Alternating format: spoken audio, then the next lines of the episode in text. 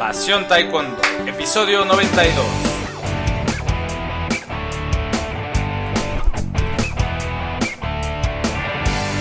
Hola apasionados del Taekwondo, ¿cómo están? Bienvenidos a una nueva edición del podcast, el programa para los enamorados del arte marcial del puño y del pie, el arte marcial de los golpes y las patadas del Taekwondo. Bien, hoy traigo un tema que no tiene absolutamente nada que ver con el taekwondo, pero se me ocurrió hoy. Hoy vamos a hablar de arte moderno en el París de los inicios del siglo XX. No, no es cierto. Es un tema que no tiene tanto que ver con el taekwondo, pero al fin y al cabo sí. Porque como arte marcialistas debemos ser eh, responsables debemos de tratar de ayudar en lo posible nuestro entorno y este tema que, del que voy a hablar es sobre mascotas y niños. Ok, ¿por qué hablo de este tema?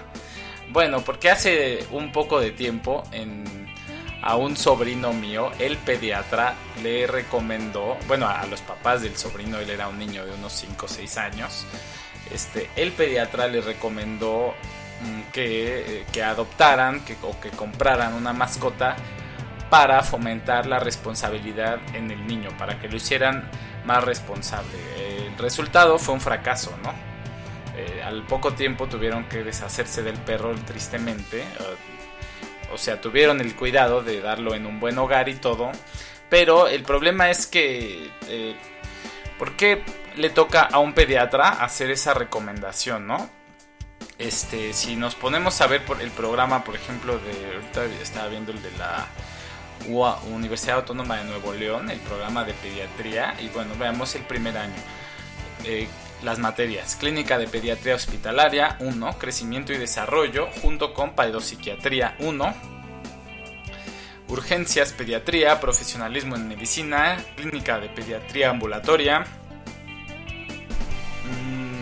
Crecimiento y desarrollo paidopsiquiatría 2, gastroenterología y nutrición pediátrica, infectología pediátrica, metodología de la investigación, bioética y seminario de educación con un asterisco.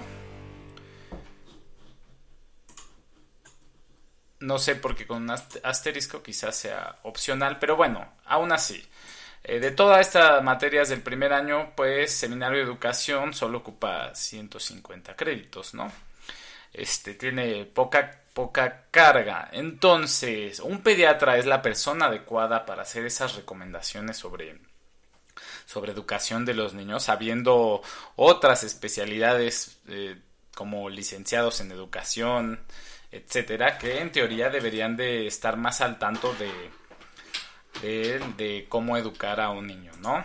Pero bueno, entonces si un pediatra puede hacer esa, esa recomendación, pues yo también la puedo hacer. Y ahí va la mía. Eh, vuelve responsable, el, pediatra recomendó esto, ¿no? Que, tuvieran un, un, no sé si veía consentido al niño o qué, pero que tuviera una mascota para que el niño aprendiera a ser responsable.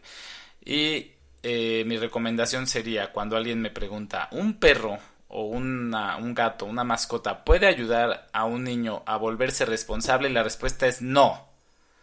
¿Ok? Y aunque lo fuera, aunque ayudara, el riesgo sería demasiado. Hay muchísimas formas en las que puedes ayudar a tu niño a volverse más responsable y créeme que va a ser un largo camino porque eh, los niños son niños. Este, más allá de, de utilizar a una mascota con ese objetivo, ¿no? Eh, ¿Tú pondrías a tu hijo a hacerse cargo de tu negocio, de tu empresa, por muy pequeño que sea? Pues no, porque sería como un suicidio económico, ¿no? Este, porque es un niño. Un niño eh, tiene que madurar en muchos aspectos, primero respecto a él, y luego como para encargarle ahí una vida de del perro o del gato. Entonces, si la familia decide tener una mascota, pues que no sea con el propósito bastante cuestionable o bastante iluso de que volver a los niños responsables. Si la familia decide tener una mascota, debe de haber responsabilidad en familia y principalmente de los adultos, porque son adultos, son los que pueden razonar y tomar una decisión. Si tus hijos eh, te están pidiendo una mascota y, están muy ilusionados y lo que sea con tener, adoptar algún animal y tú no quieres, pues piénsatelo bien, ¿eh? Porque si tú no estás dispuesto a hacer absolutamente nada por ese animal, ese animal eh, la va a pasar mal,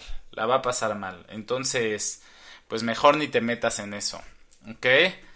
Y sé sincero con tus hijos, diles que pues no quieres. Este, tampoco se vale engañar, ¿ok? Si la familia eh, decide adoptar una mascota, eh, tú como adulto sabes que tú te vas a terminar haciendo responsable porque eres adulto. Eh, tus niños te pueden ayudar, ¿no?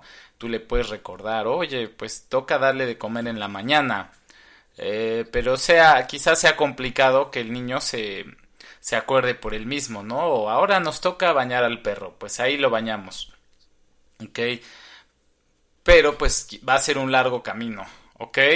Ningún niño de milagro, ningún niño, o sea, se va a preocupar por, por si el perro no ha comido en tres días, ¿no? O al menos no con la regularidad que, que esperarían de, de, alimentar un perro. El niño vive en su mundo egocéntrico, eh, preocupado por él mismo. Entonces, eh, creo que eh, definitivamente considero un error el adquirir, comprar, adoptar, lo que sea, una mascota por el simple hecho de, de hacer responsable a un niño.